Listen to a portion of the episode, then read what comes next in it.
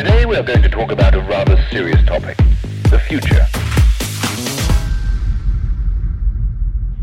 Chris Urmson ist der ehemalige Chefentwickler von Google Cars. Vor zwei Jahren hat er sich mit seinem Unternehmen Aurora selbstständig gemacht, das mittlerweile einen Börsenwert von 2 Milliarden Dollar hat.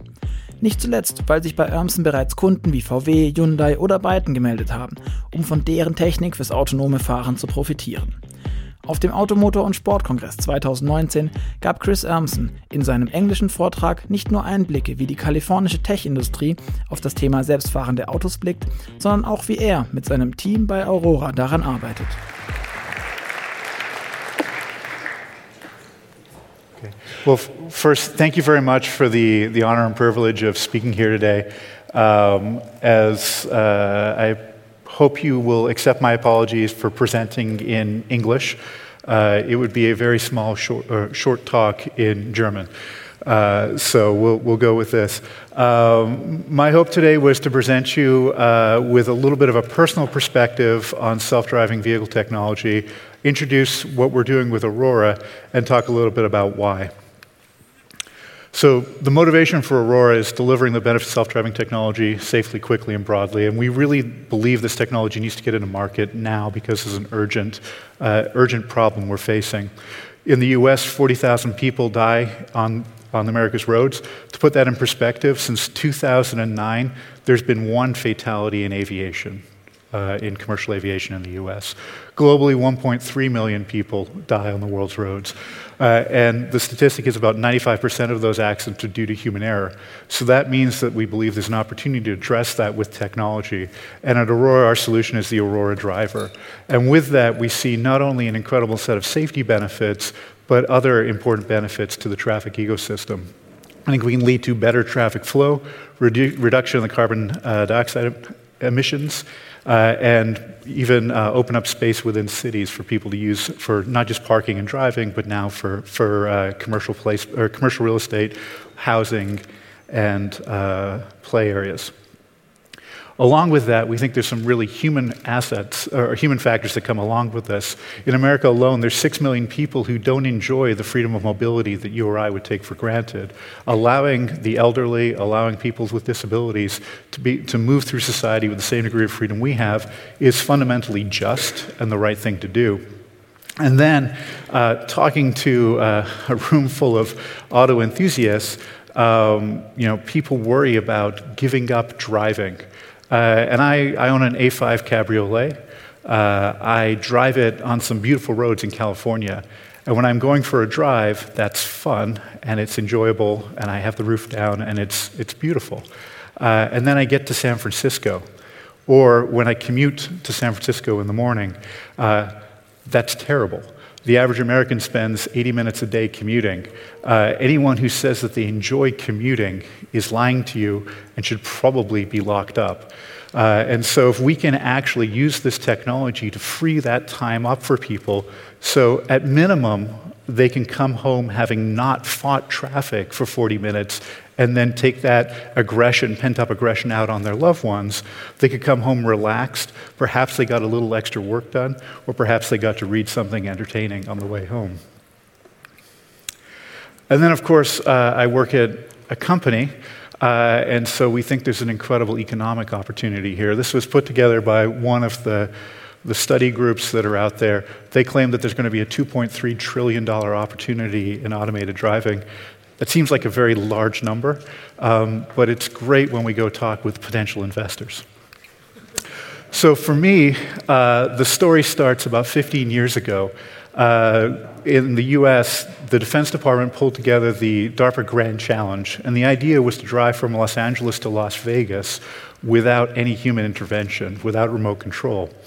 Now, what was exciting about this was it was building on decades of research that had happened in Germany and in the US and in Japan, and pulling it together for one day run across the desert. This was a vehicle called Sandstorm. Uh, I was a graduate student, Carnegie Mellon, the technical director for the program that built this. And what's neat about this is this is kind of the canonical self driving car today. So the thing in the big eyeball at the top is a laser rangefinder. The upside down paper towel dispenser is a radar. There's even a camera on there. Uh, and unlike vehicles prior to this, we actually used HD maps on these vehicles for the first time. It was kind of where the concept was introduced into, dri- into automated driving. So we built this vehicle with a team of graduate students, took it out to the desert and tested. Um, this is where learned that move fast and break things was not the right idea in automated driving. So we got this put back together, entered it in the competition. Uh, the vehicles were supposed to drive 150 miles. This was seven miles into the course. Uh, the vehicle got high centered and basically burst into flames. Um, it was the farthest anyone went that year. Uh, and so it was a bit of an accomplishment.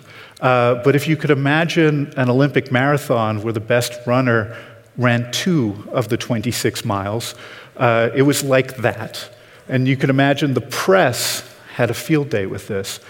What the press missed and what DARPA saw, the defense agency that ran this, was that despite only going seven miles, the product of speed and distance was an order of magnitude more than anyone had done before.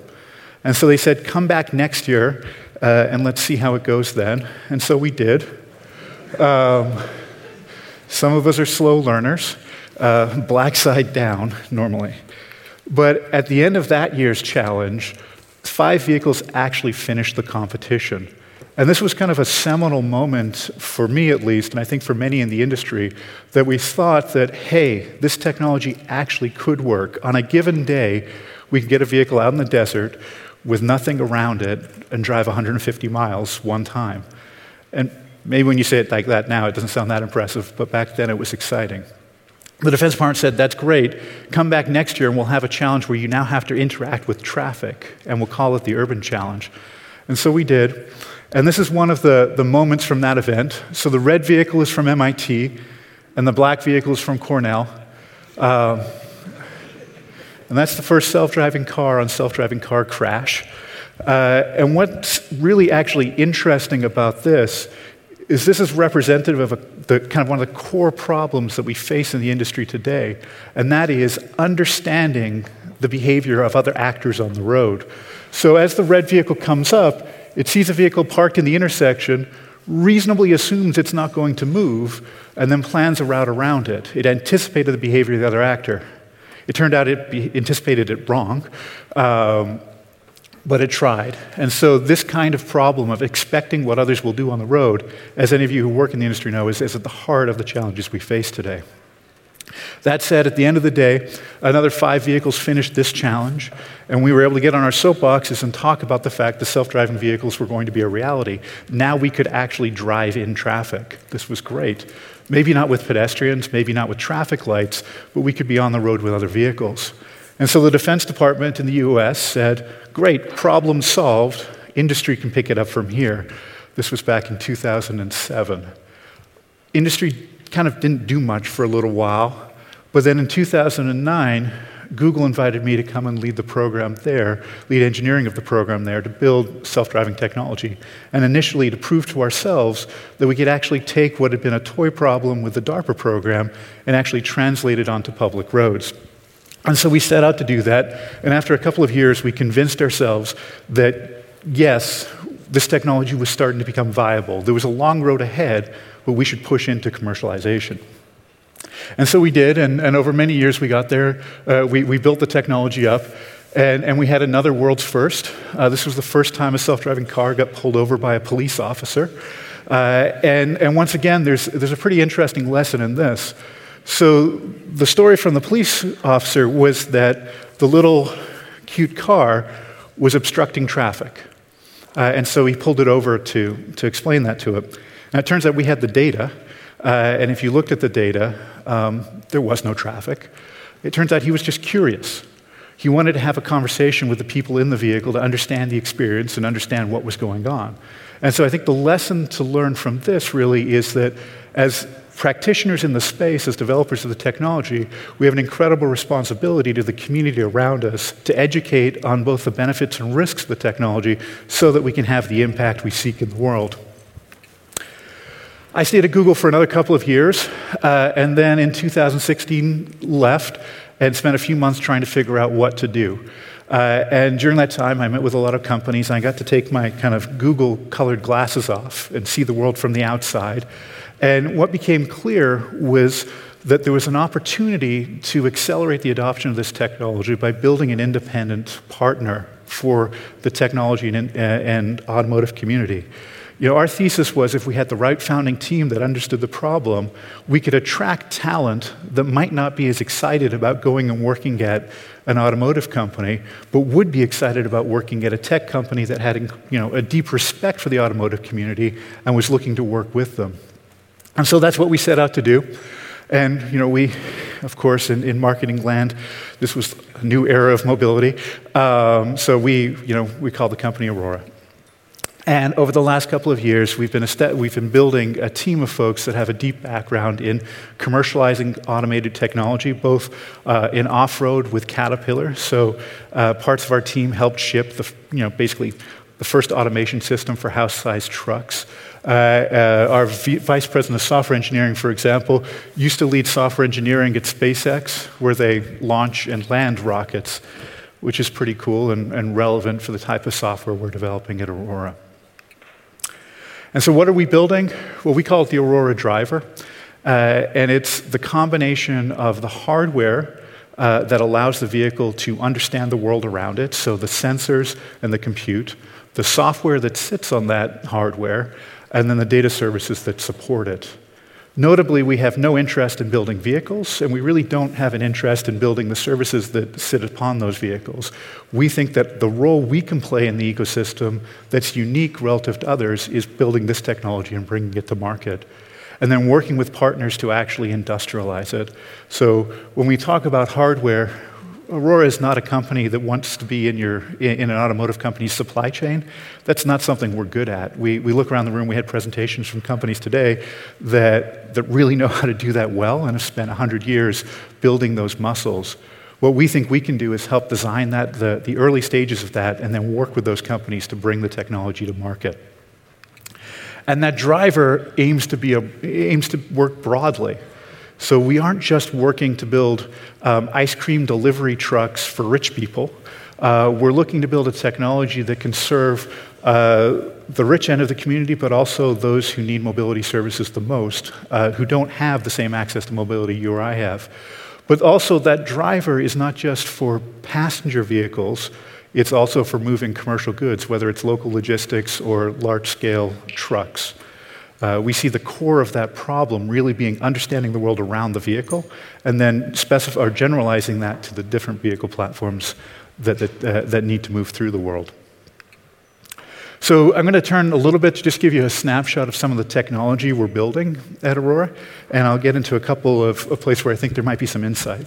So just starting in the top left here, our vehicles use um, uh, maps and onboard positioning to allow themselves to understand where they are very precisely, even in conditions with snow. So here you see two vehicles doing laps in a parking lot, staying in their own tracks without GPS.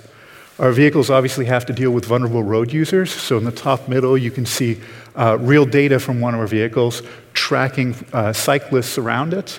And then in the top right, one of our vehicles, again, you can see real data from it observing a pedestrian crossing the road, yielding to that pedestrian, then continuing. In the bottom right, um, cyclists in a more natural setting, as a, a, pack of them rides down the side of the road and the vehicle is interacting with them. In the middle, vehicle has to see a lot of stuff when it's turning at intersections. And in the bottom, uh, in the bottom left corner here, uh, the vehicle merging onto a freeway in the United States, where it has to adapt speed to find a gap to fit in to move safely. So our system doesn't generally do that. There we go. Um, starts with a basic model of where the vehicle is, so the six degree of freedom pose. We overlay on top of that map data. So here, the center lines of the road, the curbs come from an HD map. In this case, we're showing laser data of the cloud of points that are around the vehicle and the pedestrian. And then on top of that, ultimately, the perception system layers semantic labels on the other actors in the scene. So here, a cyclist behind the vehicle, cars parked on the side of the road. Now, this is a pretty nice, relatively uh, modest suburban scene. Uh, our company is based in San Francisco, Palo Alto, and Pittsburgh in the United States, and so we have a diversity of test environments and, and weather. Um, one of the great things is that means we get to go play in them. So this is a, a typical intersection in San Francisco, where you can see the pedestrians are marked in red, cyclists in yellow, uh, and cars in blue. And so the vehicle is able to detect and track those, estimate their motion, and in a moment here, I think it'll play forward and you can see uh, it, it actually do tracking, not just detection. But we have to deal with these scenes where there are dozens of actors simultaneously, and unfortunately, they all matter.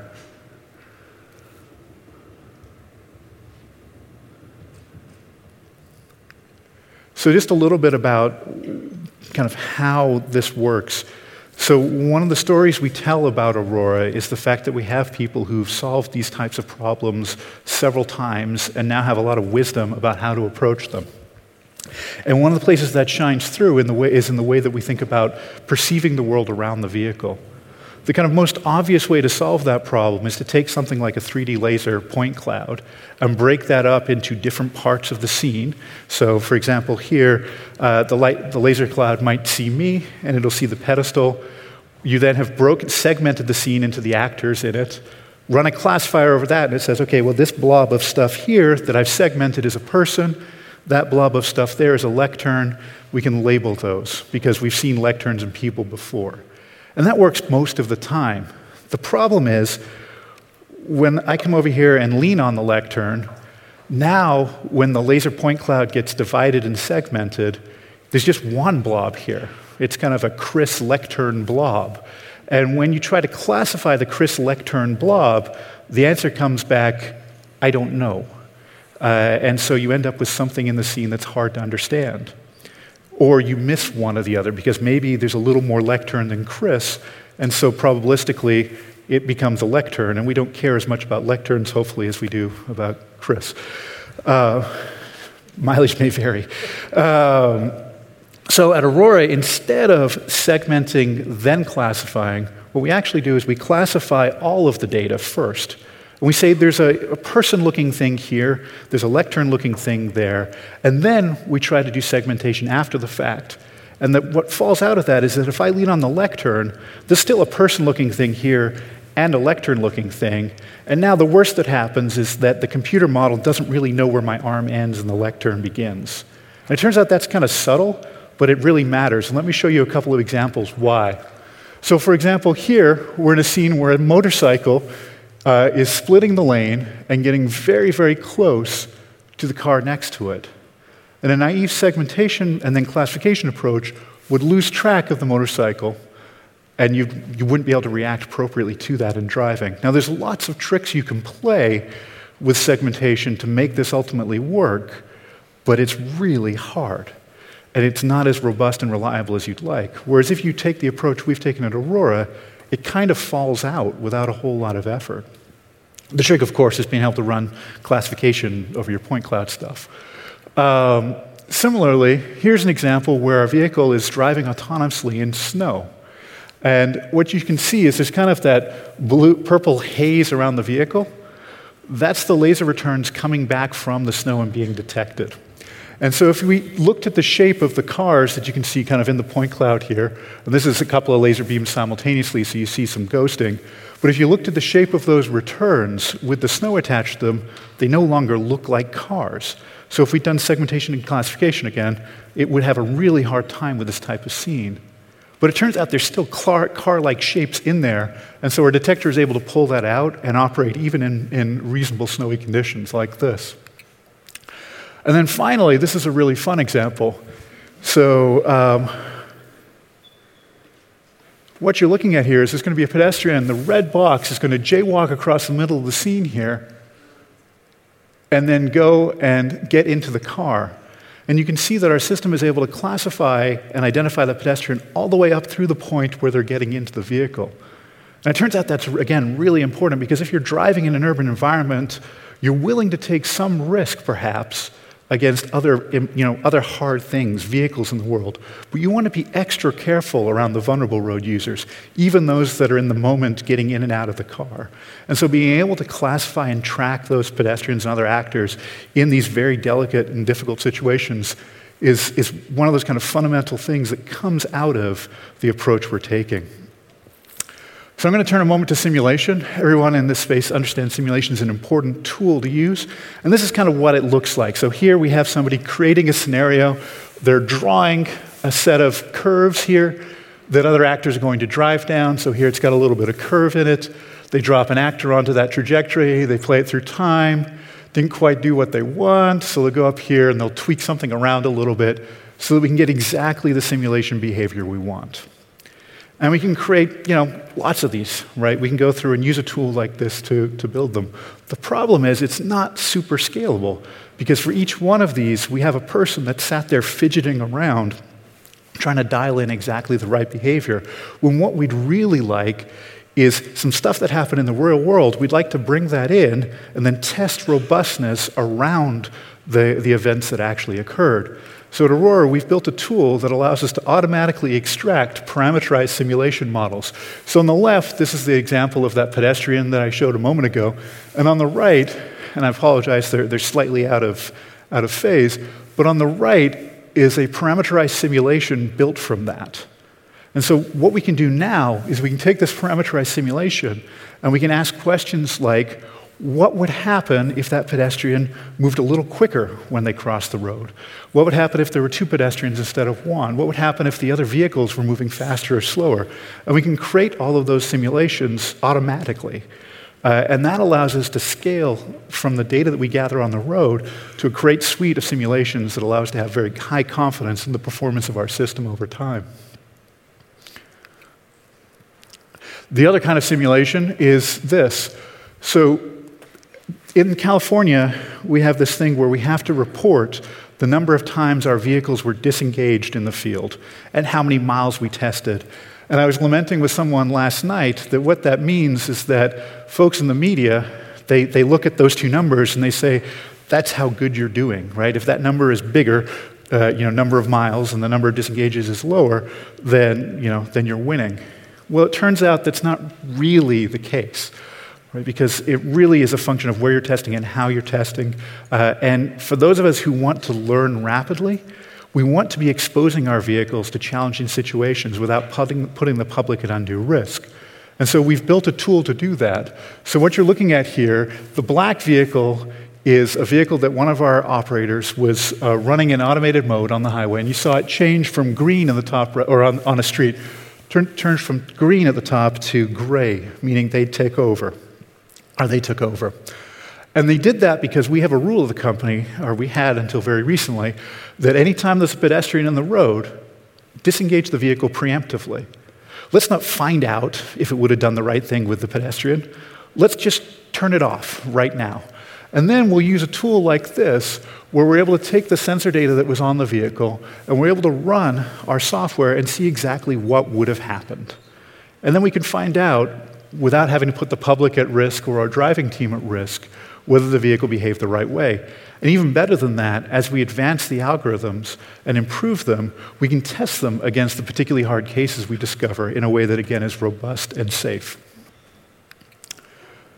So that's a little bit behind, kind of under the covers of how we're trying to solve the problem at Aurora. I just want to turn back to the motivation. So, our company's mission is to deliver the benefits of self driving technology safely, quickly, and broadly. And, and we picked this mission very deliberately. The benefits part, you know, it would read much easier and it'd probably be, you know, a little, little snappier as a tech company to deliver self driving technology.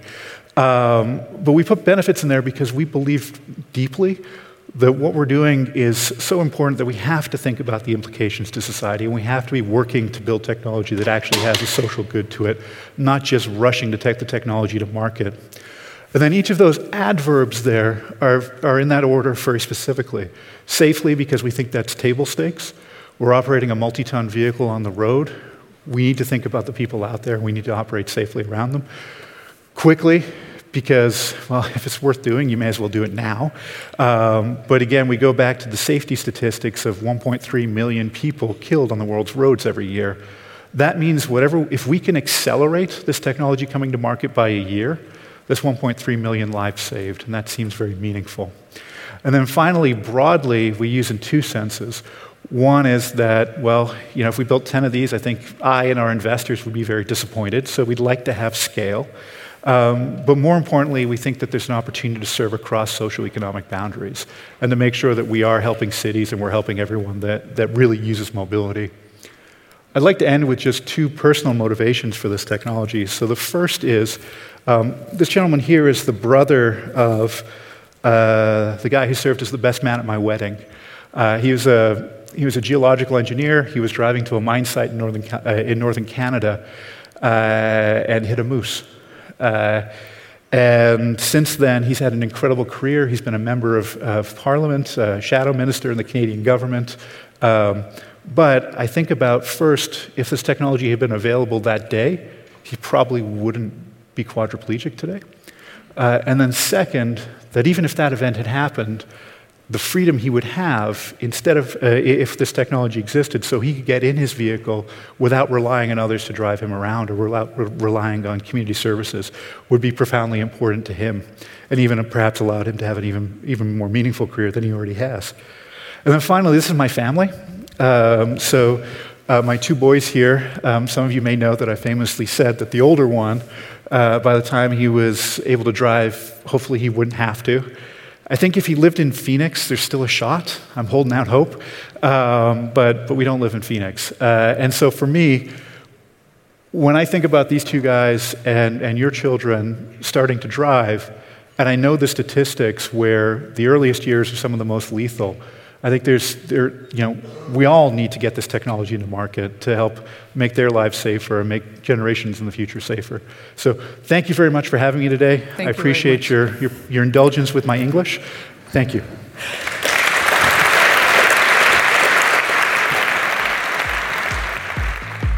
Today we are going to talk about a rather serious topic the future.